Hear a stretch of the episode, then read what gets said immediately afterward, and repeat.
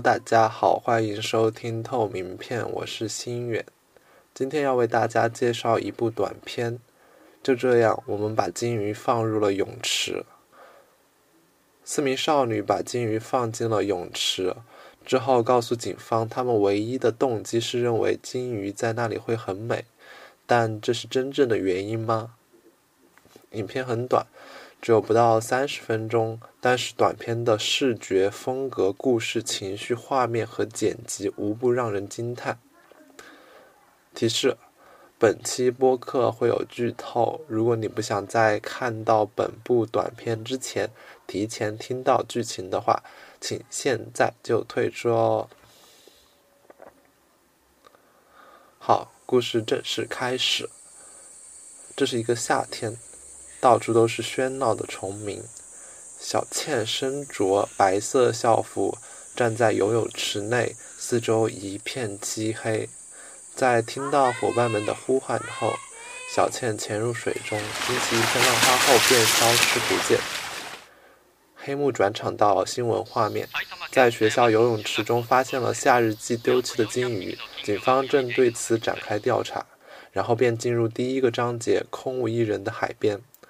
是的，就这样一个不到三十分钟的短片，也分为了九个章节，而每一个章节背后的底色则表现出不同的情感。第一章则是蓝色的背景，画面切换到四名少女在 KTV 中唱歌。原来空无一人的海边，这是他们所唱的歌的歌词。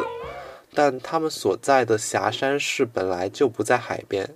无数还有没有没有没有的画面不断切换。奈奈奈奈奈奈奈奈奈奈从报纸到公告牌，到杂志，到书籍，到网页。那为什么要唱这首歌呢？嗯，不知道哎，随便吧，唱什么都无所谓，都毫无理由，毫无意义。当他们唱的正尽兴的时候，一个玻璃杯不小心跌到地上打碎了，但四个人继续唱着，没有受到一点影响。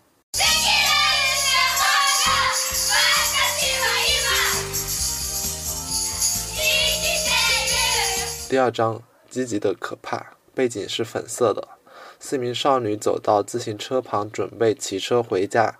一旁游手好闲的年轻人正在老虎机前抽奖，他们真是积极的可怕啊。四名少女感叹道。一位游手好闲的年轻人走了过来，将从老虎机里面抽到的粉色玩具枪给了小倩，然后少女们便骑车骑走了。其实不仅是这一群人，而是整个霞山市的人都积极的可怕。虽然他们大部分人一生都会被局限在这一个小小的、只有四十九平方公里的区域内，但却活得那么积极。难道他们意识不到自己生命的虚无吗？第三章僵尸。四名少女来到了一个商场，谈论到天堂、地狱和死亡的话题。也就是说，你在这里出生的同时便已经死了。我们活着就好像行尸走肉，我们生来就是僵尸。他们玩起保龄球，摄像机的视角跟着球不停旋转，像是混沌的未来。一批球瓶倒下后，下一批又被机器重新摆了上去，不断重复，真像是每个人的生活、每个人的人生一样。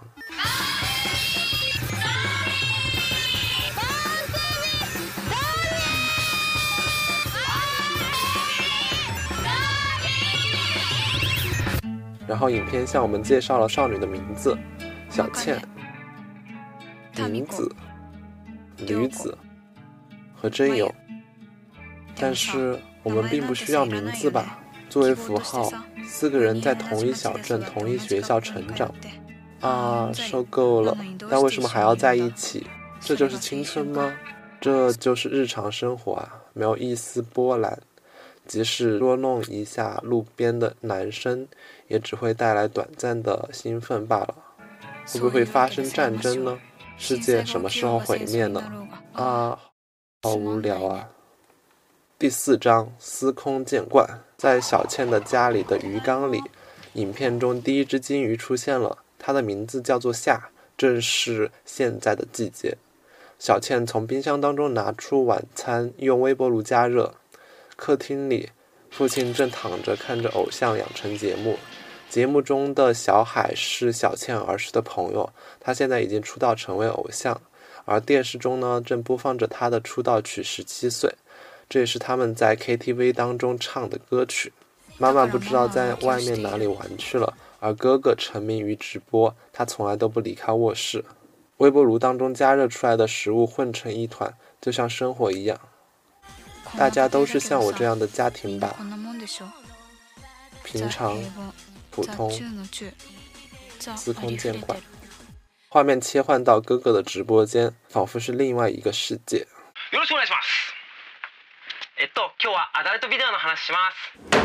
小倩回到房间，躺在床上同小海聊天。小海邀请小倩去看他的演出，小倩向屏幕吐了口水，但是小海还是在不断发着信息。屏幕两边也是不同的世界啊。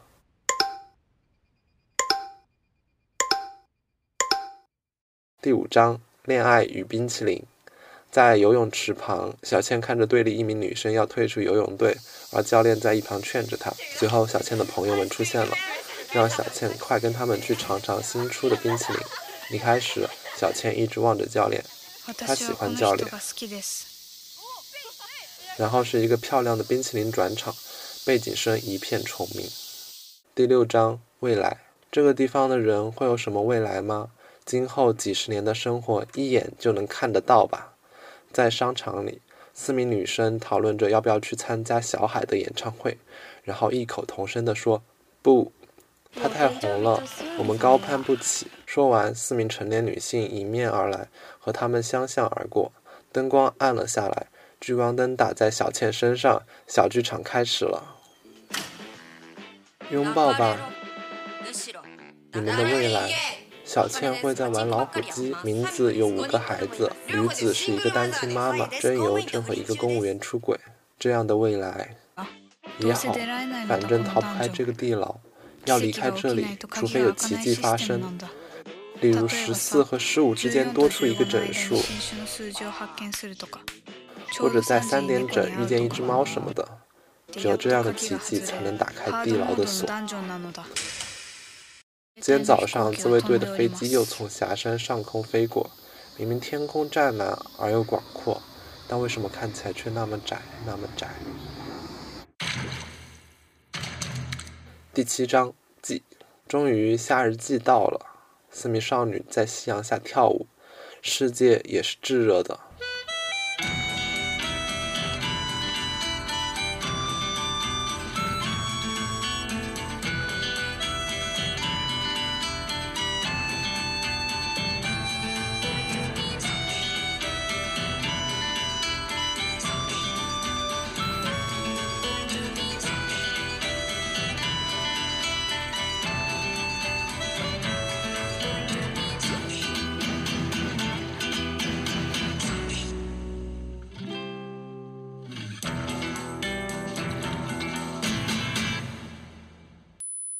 种心情好像会在长大后消失，就像听不到超声波驱蚊器的声音一样。他们去参加了夏日祭，明子和藤井在一旁说话，另外三个人说绝对不会和声音这么难听的人交往的，然后便去捞金鱼了。我完全不知道其他三人在想什么，你不可能知道，我们都怀有同样的恐惧，这就是所谓的朋友吧。我会和这样的朋友和家人生活在这里，直到死去吧。女子问老板：“那些剩下的金鱼在夏日祭之后会怎么样？”老板回答说：“会被处理掉吧。悲伤的事儿就别提了。”小海的演唱会要在广场开始了，老板让四名少女帮忙看一下摊子，然后接下来的事儿就如同新闻中所播报的那样。这之后，我们偷了很多金鱼。第八章（括号我不能括号完）生活在霞山，画面变得一片漆黑，然后中央一片小小的区域当中出现了小海演唱会的画面。他说：“说实话，我并不想回到这个小镇，这地方不冷不热的，满是不冷不热的泡沫。”你将永远用死去的双眼看着这里。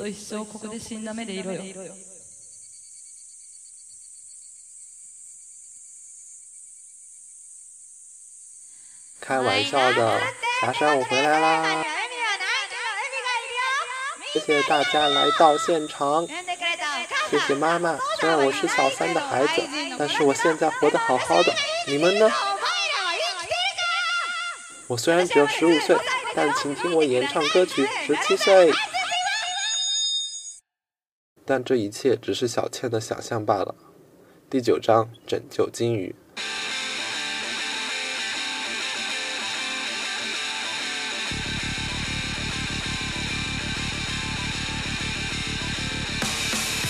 四名少女提着装有金鱼的袋子，从夏日祭活动现场跑到了学校的游泳池。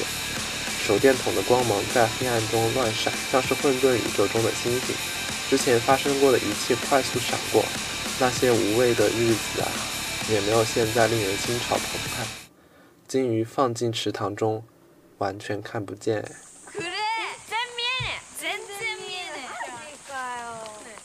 我们总是想要一个结局。结局又很黑暗，结局是我们没有看到金鱼，结局是这明天会成为新闻，结局是我们被抓住并且停课了，结局是小海的表现很完美，不用再上深夜档节目了，结局是我妈妈出轨了，但没有离婚也没吵架，就那样子，结局是我没有向教练表白。结局是夏天结束了，结局是我考得马马虎虎，进了一所普通的学校，结局是我们逃不出这个小镇，结局是什么也没有改变，结局是我们做的一点意义也没有，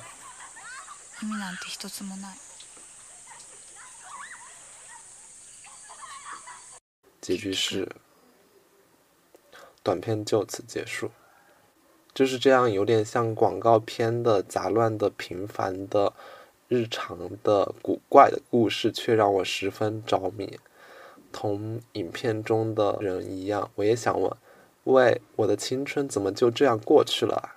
这样平淡的日子，一点都不像书里和电影中那样的轰轰烈烈啊！虽然影片的色彩特别的鲜艳，配乐也很有活力。但却有一种说不出来的苦涩和压抑，像一颗新鲜的却悲伤的草莓。这是个没有海的地区，这个地区的人积极的可怕。在这个地区，像僵尸一样的我们，一起长大，一起念书，没有区别。而这一切当中，金鱼是唯一漂亮的颜色。为什么要把金鱼放进泳池呢？是因为好看吗？但其实漆黑的晚上什么都看不见。还是说，少女们为了反叛和刺激，为了打破这种什么都做不了、什么都没法改变的现状，于是把金鱼放进了泳池里。但这样做其实好像也挺无聊的。还是说，少女们同情这样的金鱼，于是将金鱼从夏日季带到了泳池。但真的有用吗？金鱼们真的自由了吗？同样的，他们也想逃离现在的城市，想要离开这样平淡的生活，但离开了。就能真正的获得自由吗？少女们，不就是金鱼吗？回想起我十五岁、十六岁的时候，也沉浸在一片题海当中，每天早上很早就起床，每天晚上要很晚才睡觉，为了追求更好的成绩，每天都刷题。当时的我还不像短片当中的女孩那么成熟，我还不会问。自己生活为什么这么平凡？做这一切的意义都是什么？但这种迷茫呢，并不会消失，只会推迟。这种迷茫就降临在现在的我的身上，无边又无际。这个发生在二零一二年真实的故事让我感到十分沮丧。小时候，我们都想着长大后啊，自己会成为什么样的？但现在已经长大的我们，却发现小时候的想法是那么的不切实际。青春本来应该是一段轻松快乐的时光，但是我们却发现自己被困在这样的无边的迷茫之中，我们不知道前方是怎么样的，未来是怎么样的，但我们被迫要做出十分艰难的抉择，而这种抉择会影响我们的一生。这明明是一个我还不太明白的世界，大多数时候我都会感到无能为力。在这样的虚无的时光当中，我渴望着自由，却没有办法改变现状。我有着十分炙热的理想，但却无法达成。我渴望着爱情，却无法得到，而这一切都让我感到难受。片中的每一个人都是孤独的，就像影片开头那样，小倩孤身一人站在游泳池中，四周是漆黑的夜空，令人心碎而又无助。他们渴望着别人的理解，但却没有办法真正的理解对方。他们只是聚集在一起的一群孤独的人，陪伴只是让场面不至于那么安静罢了。他们像身处在一片迷雾当中，虽然手牵着手，但是看不见对方的脸，也不知道别人在想着什么。迷茫、困惑、质疑、虚无、荒诞，也许最后什么都不会改变，也许青春本来就像这样的无聊。好，呃，以上就是本期节目的全部内容。如果想要观看这部影片的话，在 show notes 里。有影片的地址，谢谢大家。